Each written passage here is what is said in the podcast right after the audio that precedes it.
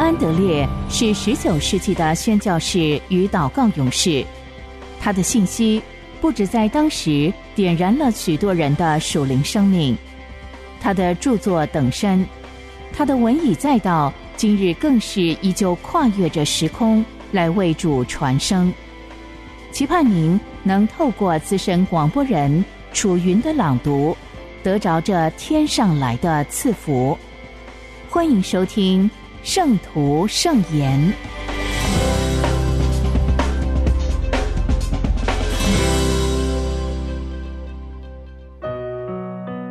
在基督里的祷告学校，祷告的生命。帖撒罗尼迦前书五章十六到十八节，要常常喜乐，不住的祷告，凡事谢恩。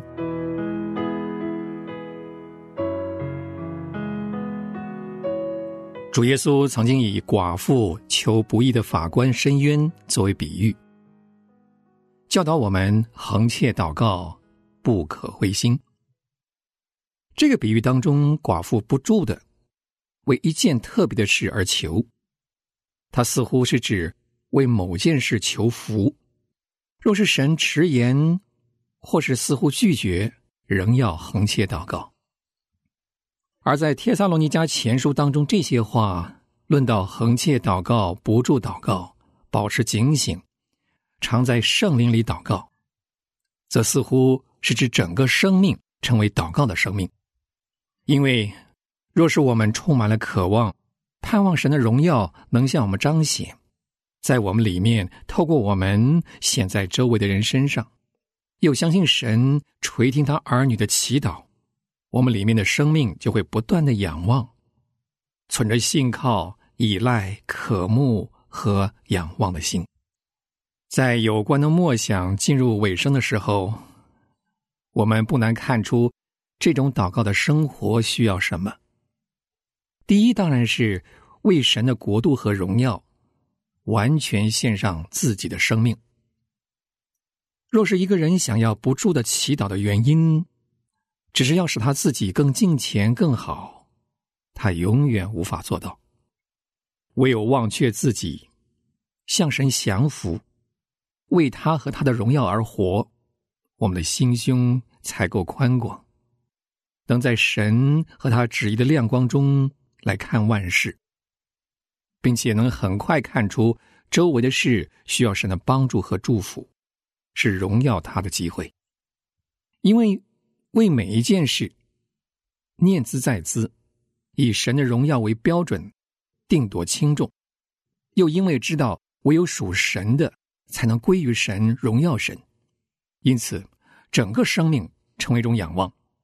一种内心深处的呼求，求神证实他的全能和大爱，显明他的荣耀。信徒会发觉自己是西安的守望者，是主的代表之一。他的呼求真能感动天上的君王，成就那原本不会实现的事。他明白保罗所说的何等真实。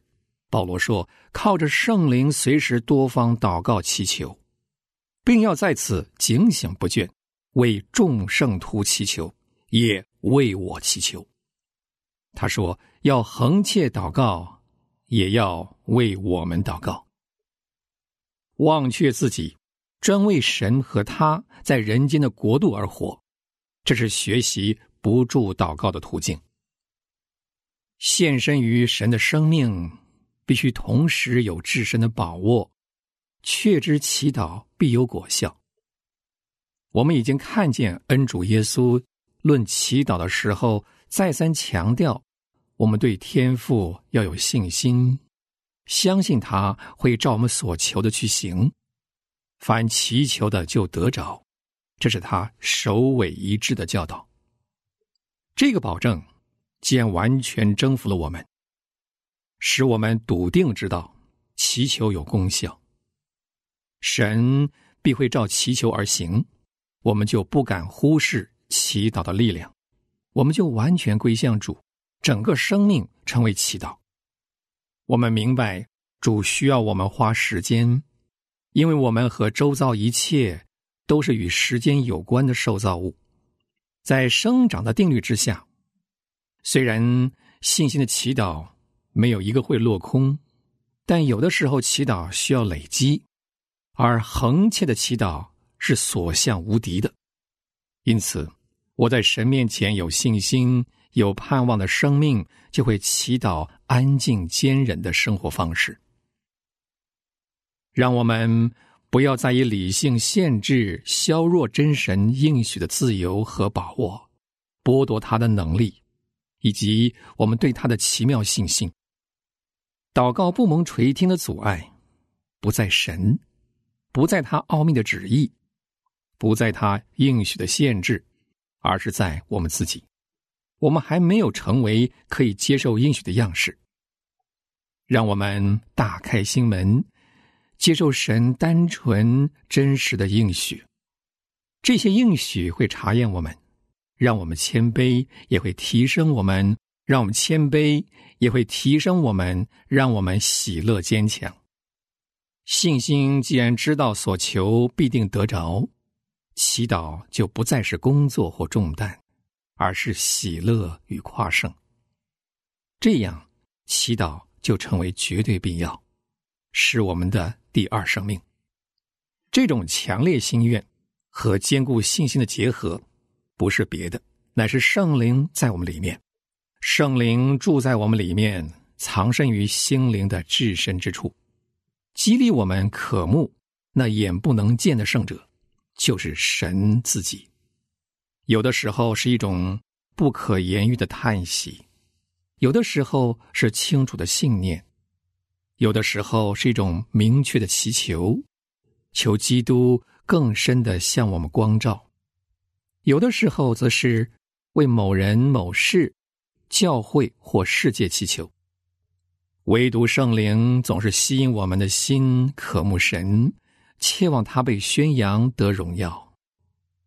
神的儿女若肯活在圣灵里，不以属肉体的现况为满足，要追求属灵，想在凡事上做圣灵合用的器皿，将基督和基督的生活彰显出来，这样圣子不住代求的生活在他身上也必要彰显，因为圣灵在我们心中祈祷。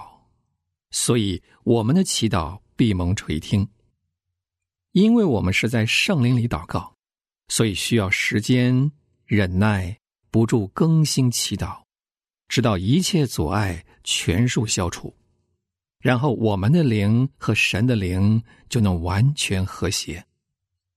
但是，要过不住祷告的生活，最大的需要是知道耶稣会教我们祈祷。我们已经开始明白一些他的教导，不是传达新的思想观念，不是找出失败或错误，也不是激发意愿和信心。不论这些有多重要，基督真正的教导，却是带我们来到父面前，要分享他的祈祷生活。过去门徒见到耶稣祈祷就羡慕，要求他教导他们祈祷。而现在，对耶稣长久祈祷的信心是祈祷唯一的力量。这信心能教导我们真实祈祷。我们知道，这位祷告的耶稣是我们的元首，是我们的生命。我们若能顺从他，凡他一切所有的，都必赐给我们。借着宝血引导我们进到神面前，至圣所成了我们的家。我们住在那里，而如此靠近神的人，知道自己被带到神面前，乃是要为仍在远方的人求恩，所以不能不祈祷。让我们有份于他祈祷的能力和生命。所以，我们知道，我们真正的目标不是要多做工，让祈祷只透过工作就够了，而是要多祈祷，再做工来配合祈祷。让所得的能力和祝福能透过我们领导别人。基督长远活着，为人祈祷，拯救罪人，统管宇宙。他将自己祈祷的生命传给我们，只要信靠他，他就在我们里面保守这生命。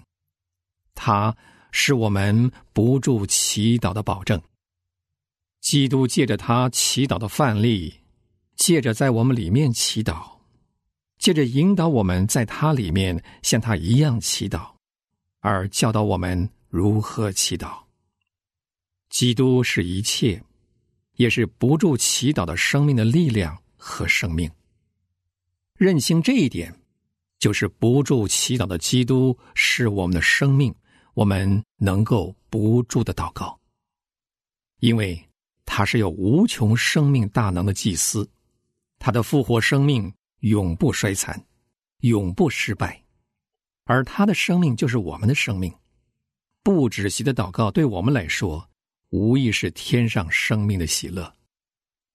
因此，使徒说要常常喜乐，不住的祷告，凡事谢恩。不住的祷告处于不住的喜乐和不住的赞美之间，是永生能力的彰显。而耶稣就是在永生里祷告。枝子跟葡萄树的联合，实在是祈祷的联合。我们参与他代求的圣功，和他一同为祈祷而活，就是最酷似基督，也是分享他属天生命荣耀中最有福的一份。我们只要与基督结合，不住的祈祷就成为可能，成为事实，也是我们与圣父神圣蒙福的相交中最神圣、最蒙福的一部分。我们能住在幔内，住在天父面前。父所说的，我们就去行；子所说的，神也照样行。不住的祷告，就是在地上写明天国临到我们的情形，也是预尝来日在天上朝夕不绝称颂敬拜的生活。父啊，我为着这奇妙的生命，全心赞美你。这生命使我不住祷告，不住与你相交，不住蒙应允，不住经历与长远活着祈祷的基督合二为一。主啊，我永远住在并行在你荣光之中，使祈祷成为我生命与你同在的自然表现。主啊，我全心称颂你，因为你离开天堂。我要分担我一切的需要和痛苦，使我能分享你代求的得胜大功。我也感谢你带我进入这祈祷学校，教导我充满祈祷生命有何等大的祝福和能力。最要感谢的是，是你和我分享你代求的生命，使你的恩典也可以透过我分赐给我周围的人。圣灵啊，我以崇敬的心感谢你，因为你在我里面做工。借着你，我得以提升，与圣父、圣子相交通，而进入分享三位一体的爱和生命。神的灵啊，求你在我里面完成你的圣功，让我。与我的代祷者基督完全合一。求你借不住的内助，使我的生命成为不住代求的生命，让我的生命不断成为神的荣耀和人的祝福。Amen.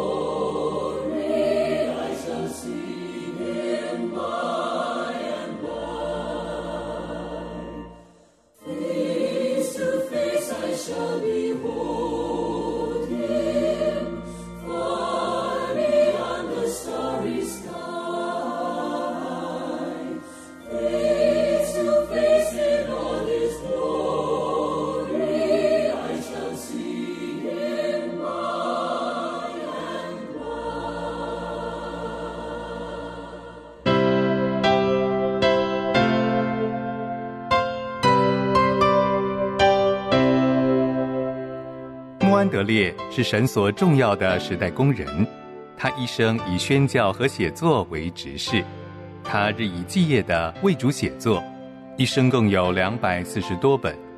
从十九世纪以来，他的文字一直不断的影响着历代信徒，成为全球非常重要的灵修小品。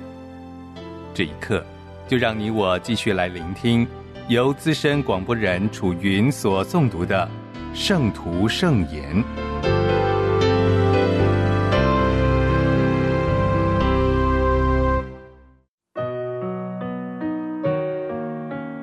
谦卑，谦卑是受造者的荣耀。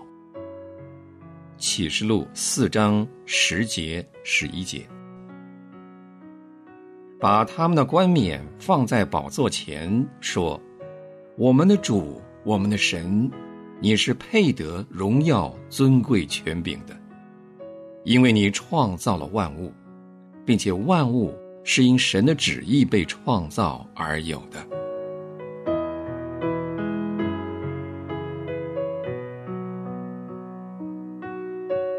神创造宇宙有一个目的，要使受造者分享他的完全和福气。从而彰显出神的爱、智慧和能力的荣耀。神盼望将他自己启示在受造者里面，并且借着受造者彰显他自己。他按着受造者所能领受的程度，把他自己的美善和荣耀交通给他们。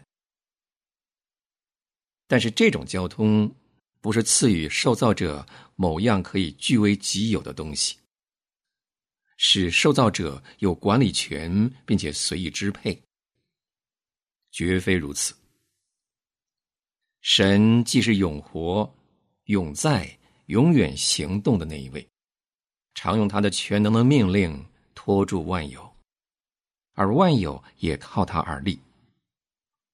因此，受造物与神之间只有一种关系：受造物必须不住的、绝对的、毫无例外的依靠神。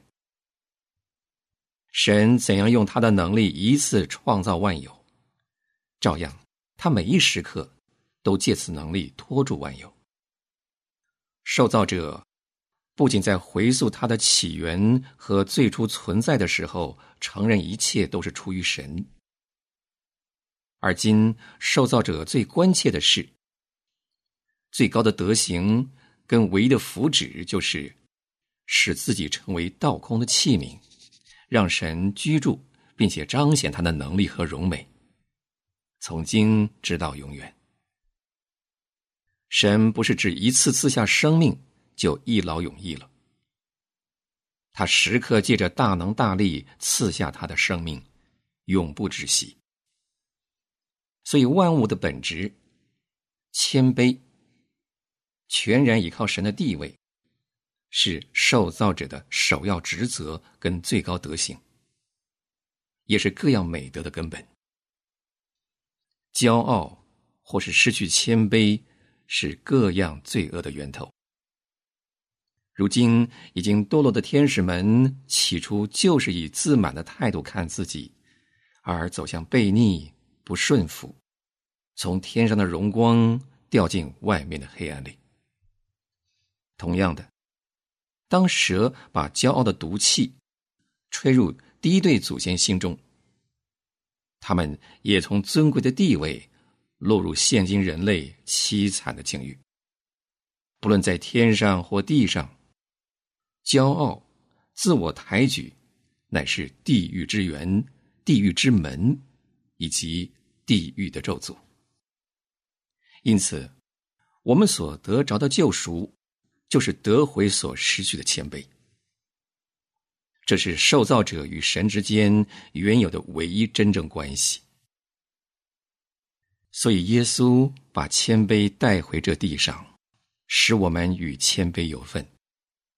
并且借着谦卑拯救我们，他从高天虚己，成为人的样式。我们在他身上所看见的谦卑，是他在天上原本的性情。这谦卑把他带到地上来，同时，他也把天上的谦卑带了来。他在地上自己卑微，存心顺服，以至于死。他的谦卑使他的死有价值，因而成了我们的救赎。如今他赐给我们的救恩不是别的，乃是使我们有份于他的生命和他的死，他的性情和他的灵，以及他的谦卑。这是他与父神的基本关系，也是他成全救赎大功的根基。耶稣基督。借着他全然谦卑的生命，取了受造者的地位和定命。他的谦卑成为我们的拯救，他的救恩成为我们的谦卑。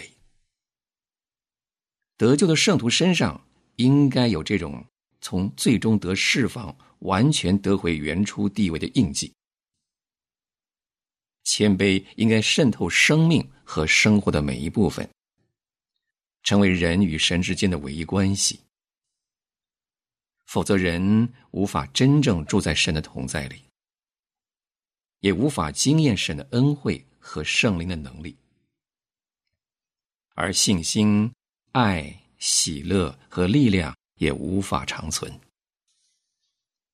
恩典只能扎根于谦卑这块土壤，所以各样缺陷跟失败。都在证明人缺少谦卑。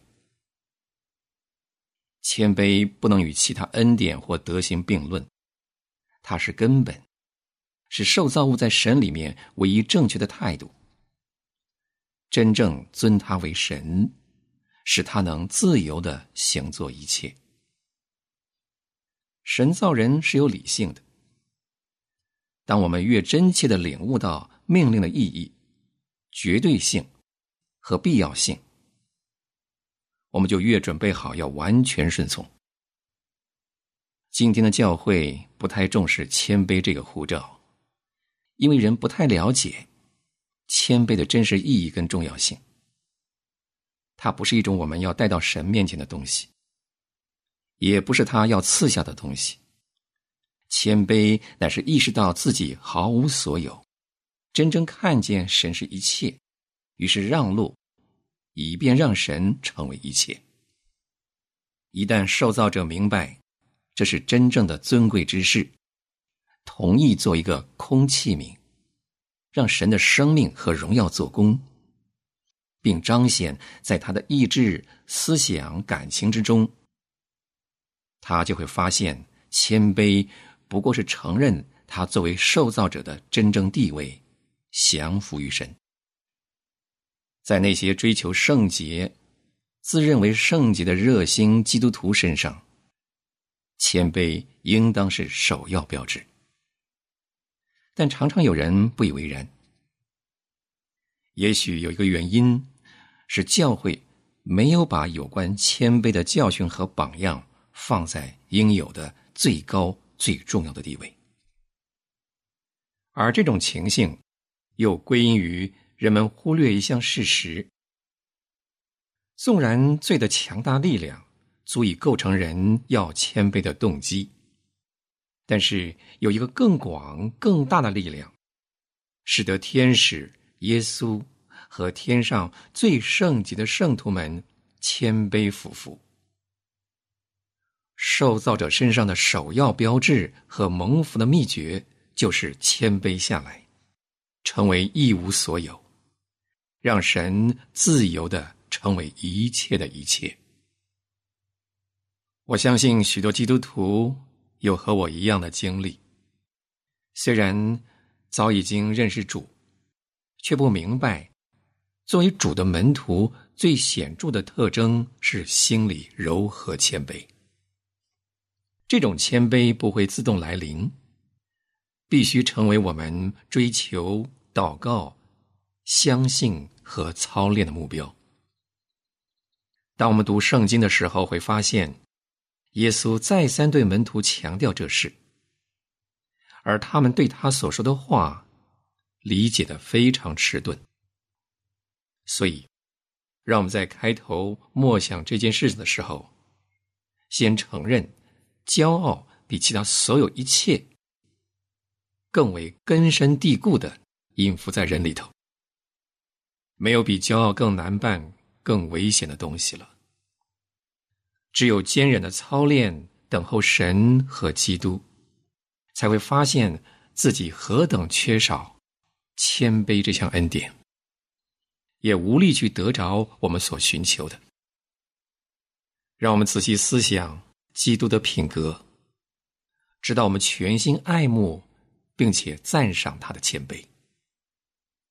当我们察觉自己的骄傲，又因着无力对付骄傲而痛哭的时候，让我们相信，耶稣基督自己要进到我们里面来，把这恩典赐给我们，作为他奇妙生命的一部分。穆安德烈说：“但愿我生命中的每一刻不会浪掷于神同在的亮光和喜乐之外，也愿我无时无刻不将我自己交托给神，作为他的器皿，能充满他的灵和他的爱。诚愿穆安德烈的但愿，也成为你我的心愿。”